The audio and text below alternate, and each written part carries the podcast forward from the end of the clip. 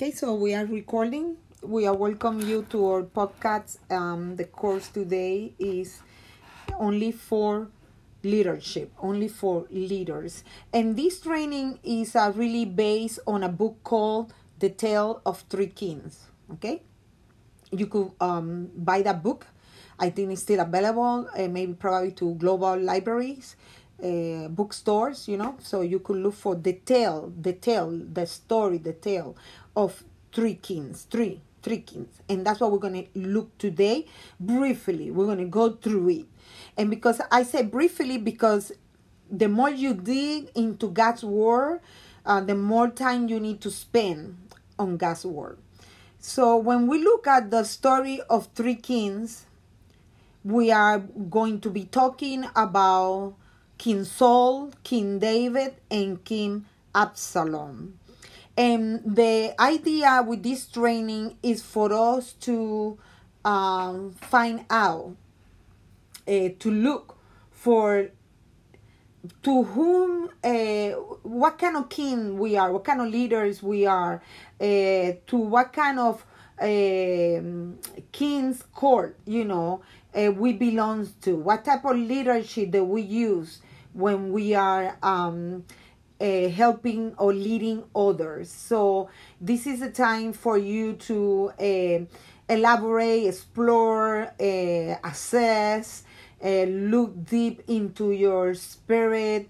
your understanding of what is Christian leadership, and we will use the life of um, King David, King Saul, and we will also look Absalom, and we will go a little bit deep into um, what the Lord um, can teach us. What can we learn? Is a better way to say. What can I learn from the Word of God about leadership in the experience of others in leadership? Okay, this is the this is the purpose. I'm sorry, but I'm trying to find out uh, some of my um, global friends because later they miss the I, I know it's a different on time. I am very sorry and but I had to make sure give give some share so you had to make sure you uh, someone will receive this. No, you will uh, really later blessings, uh, Prophet Savior. God bless you. So now we're going to be teaching about the three kings. And I already mentioned we will see Saul, uh, Kings David, and Kings Absalom. And I want you to make sure you could look on my podcasts. On you look for Evelyn Teran podcast in the application Anchor, and you will be able to um, get this on audio only. So let's start with um, scene number one. Remember, you could read this. You could find this um, in the book, The Tale of Three Kings. It's a very old book but you could learn from that. So let's seek the life of King Saul.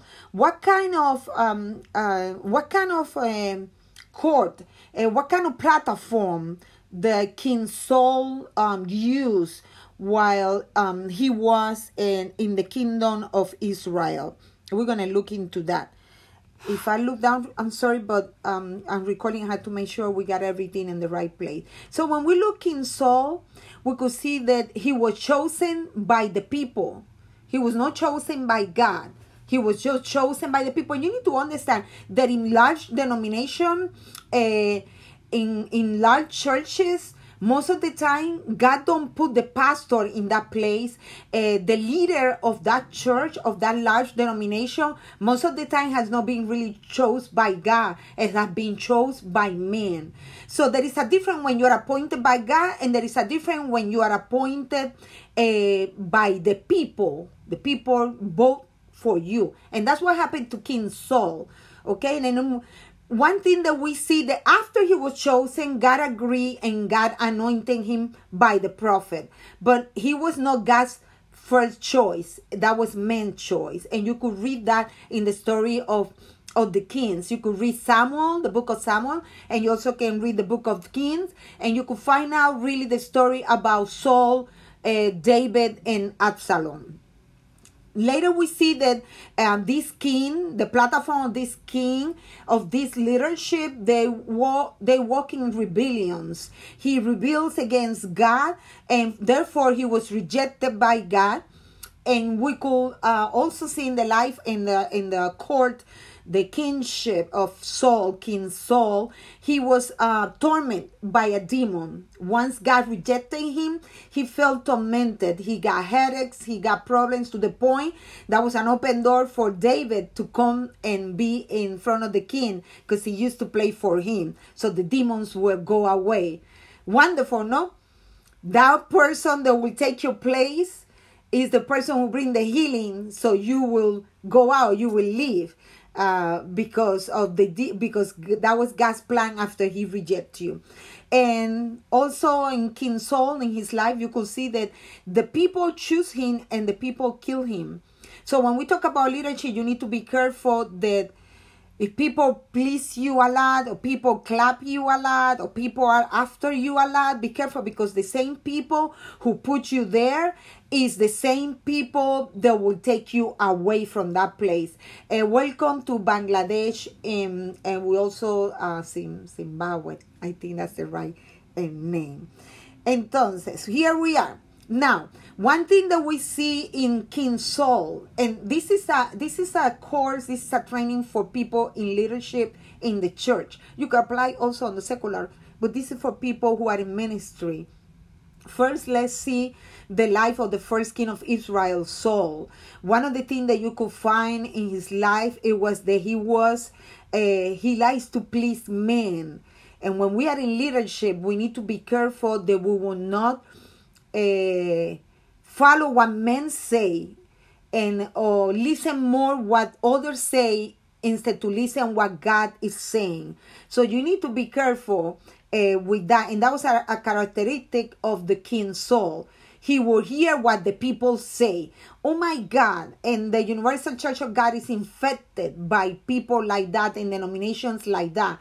They hear what the men say. They want to do what men say. They want to please men instead to go by what the Spirit say to the church. Uh, also, he was a rebellious person. His agenda was about what he wanted to look good with the people, to follow what the people say, because he thought that in that way he would not lose his kingdom, that in that way he would be a king forever.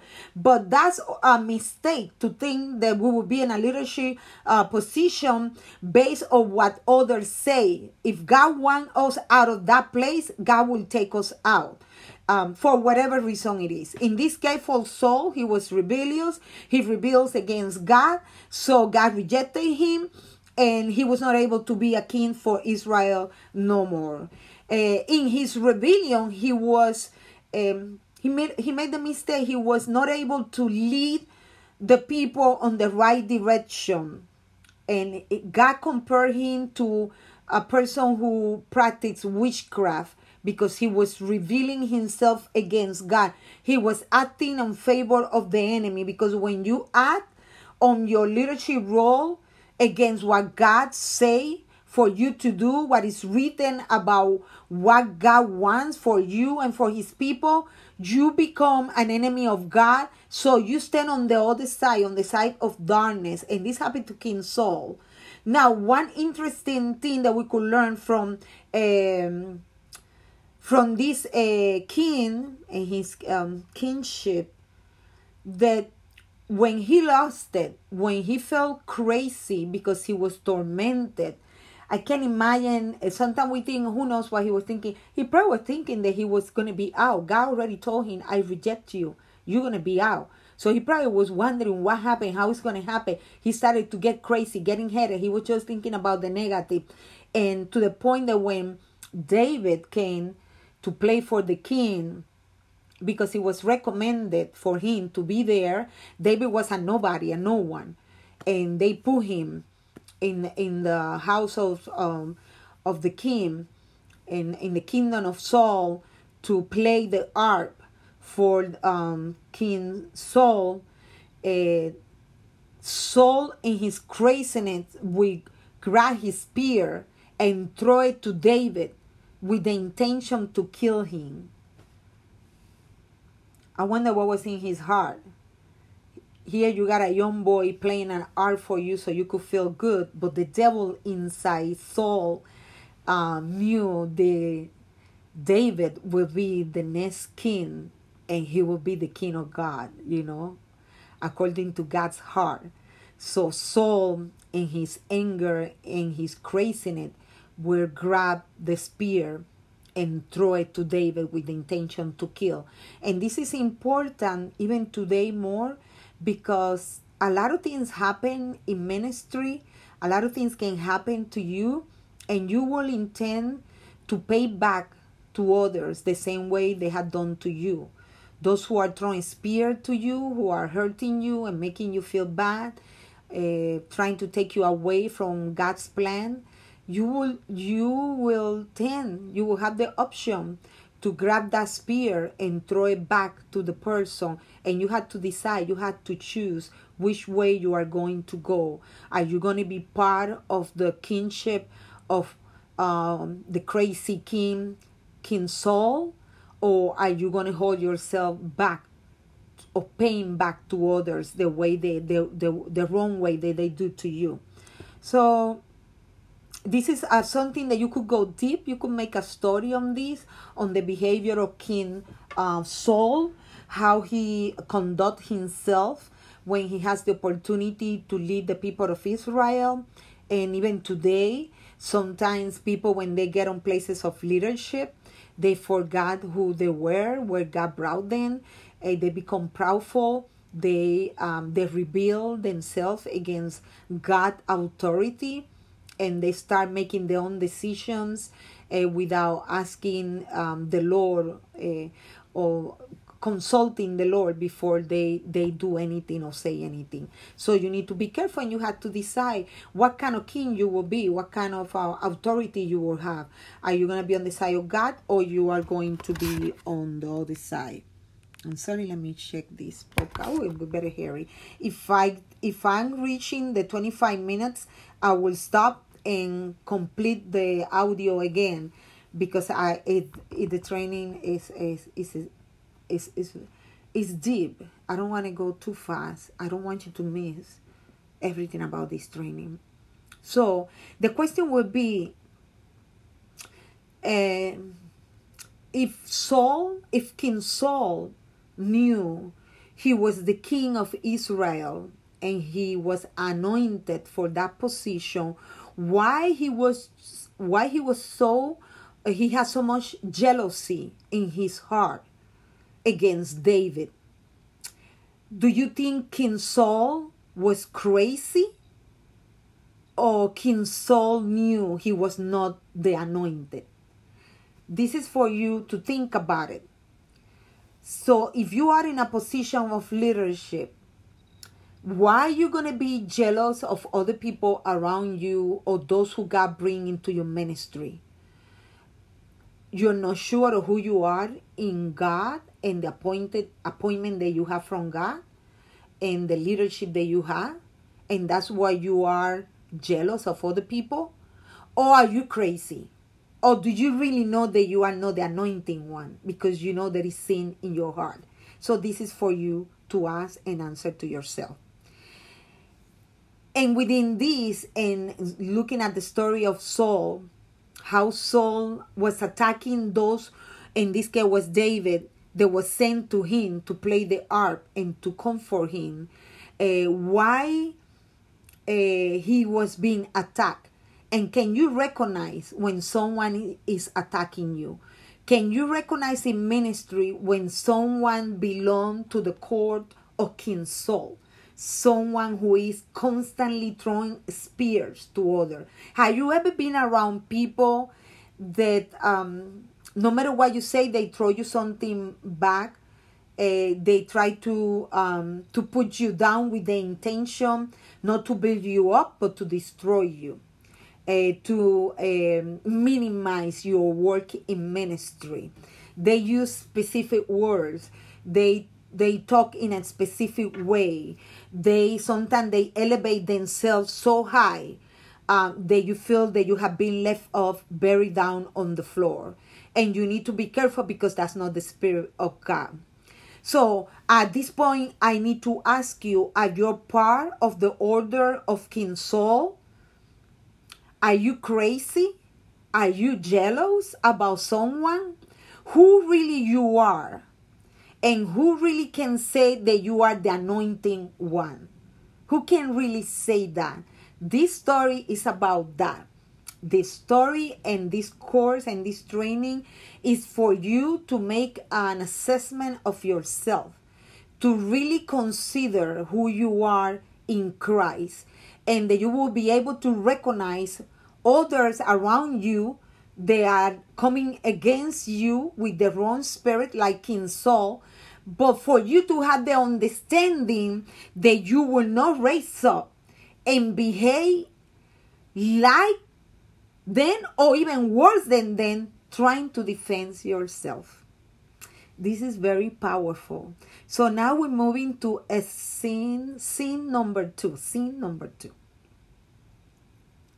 And we call it nice. Welcome to the school of brokenness no one wants to be broken today. No one wants to suffer. No one wants to cry.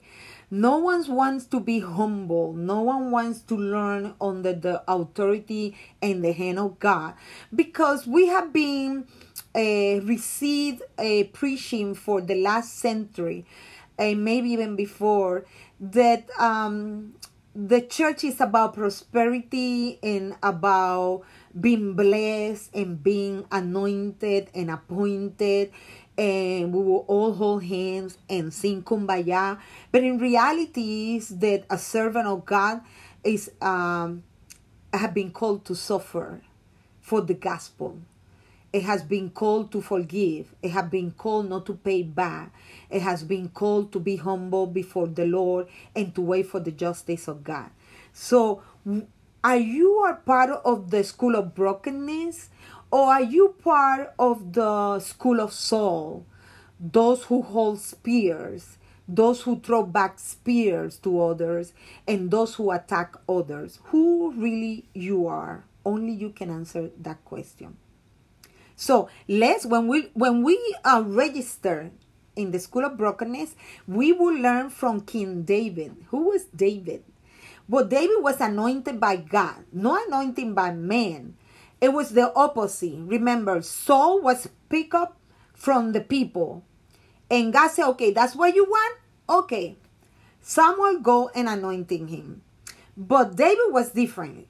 David was, God look around the world and say, you are my anointing one. And he sent Samuel and say, stop crying for Saul because I already choose a king according to my own heart. So I want you to be clear on this because if you don't understand this clearly, you as a lay person and also as a leader under authority could be hurt because sometimes you could be under the authority of someone who has been appointed by men and they probably will be cruel to you. They will have spears and they will throw that spears to you because they walk on the flesh they are not being they, they have not been chosen or they are not in a pastoral role or in an apostolic role not because god chose them. They just put themselves there. Those people will abuse you and will um, damage the testimony of the church. And then you have to see the difference. So you could be strong and you can raise up.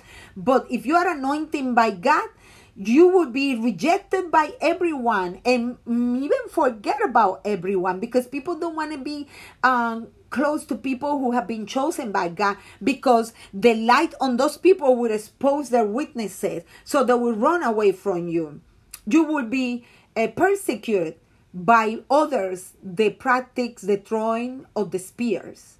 People who will hurt you because that's it, because they don't like you. And be careful with what you do when you have been offended by someone. Mm, we're going to learn a technique soon. So, someone under the order of a king like King David uh, will be tested many times.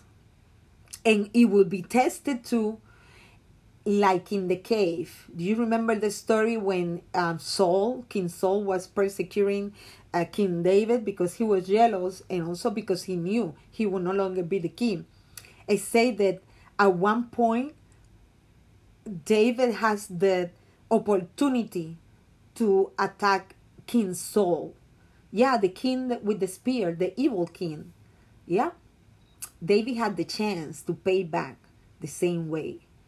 And he tried, but when he cut the cape of the king, he felt the anointing of God. He felt the fear of God. And he held himself back. And he keep it as a testimony. I could kill you because David was a man of war. He would be, I kill you. If I see you, I would eliminate you. That was the way that David became popular and, and famous. That's why he could not build a temple uh, for God. It has to be his son because his hand was full of blood. A lot of blood, not a little blood, a lot of blood. He was a man of blood. I kill you, you come close to me or to whatever God has for me. And he was tested and he passed the test. He didn't kill the king. It was not up to him. So the same for you. You may be oppressed, harassed, um, not being recognized. You may be running away from others, but it's not up to you to hurt those people back the way they are hurting you you need to be careful because that's the only way we will know who is the truly anointed man or woman of God. Depend on how you respond back to those who offend you and attack you and try to destroy you. So you need to be careful. So now the question will be where the the kingdom of David really started. When he was when he was anointed by Saul on his parents' house, by sorry by Samuel by the prophet Samuel in the parents' house, or when he was able to move you know so the spears that uh, that king saul was throwing on him will not kill him. When the the the the truly um, uh, authority of David started when he, the fear of God was over him and he did not kill Saul in the cave when he saw him that he was asleep. When it really started. This is important for us in leadership because many of you, especially young people, you want to, and I don't, I don't blame you that you have a lot of ambitions if Jesus need people they want to work for him and they want to do a lot. But you have to do it Jesus' way, not your ways or the way others have told you wrong. You really need to read the Word of God and you really need to humble yourself and follow Jesus' steps, not the steps of your pastor. You need to follow Jesus' steps. Because we humans make a lot of mistakes and some more than others. And this is where we question ourselves to what kind of kingdom I belong to. That I belong to the kingdom of the spears or that I belong to the kingdom of the school of brokenness. Who am I? Where, where, who I am? What, how I do business? That I attack people the way they attack me? Or that I humble myself before God and wait on God's justice? That I learn to love people the way God loved them? Or that I hold myself back and hate those who persecute me and hurt me? So, when we look, we could learn from the life of King David, even before he was a king. You don't prove yourself good to be a good leader when you are in a position of leadership. You prove yourself good before when you have been called by God. When you have been called by men, the world is full of people who have been appointed in many different jobs inside and outside the church. They are not they had they were not chosen by God. They were chosen by men. And that's why you see the things that you see in churches they have some others they have appointed themselves and put themselves in that position. But god never put them there. And for that reason they have been damaged a lot of people in their own ministry in their own church. You need to be able to recognize this. So you could see yourself. Where are you standing? Are you standing and behaving like king saul? That when he sees something that he doesn't like or he doesn't feel good, you just throw spears to everybody? Or are you are in the school of brokenness where you are suffering and waiting because God put a promise in you. The way that David got that promise when he was very young that he will be the king of Israel. So where where you standing? That's why you have to look.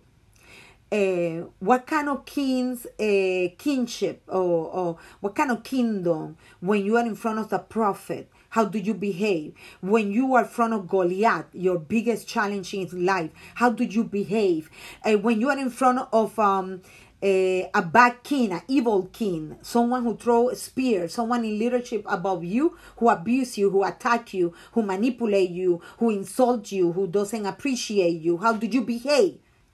You have been tested. Respond. How do you behave? Or how do you behave when you are in front of the anointing man, the one who is just there? God allow him to be there or allow her to be there.